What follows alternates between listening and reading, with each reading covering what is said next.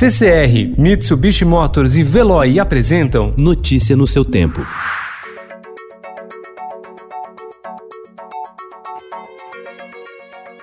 Olá, seja bem-vindo. Hoje é terça-feira, 9 de junho de 2020. Eu sou Gustavo Toledo, ao meu lado, Alessandra Romano. E estes são os principais destaques do jornal Estado de São Paulo.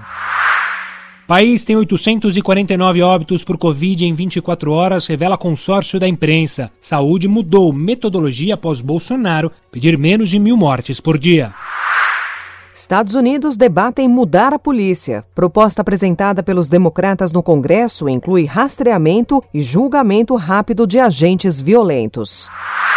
Corte no Bolsa Família pode ser drible em regra fiscal.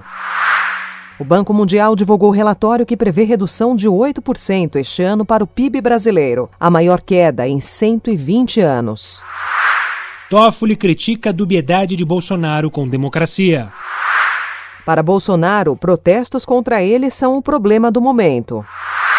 Ato que autorizava o exército a ter aviões é revogado.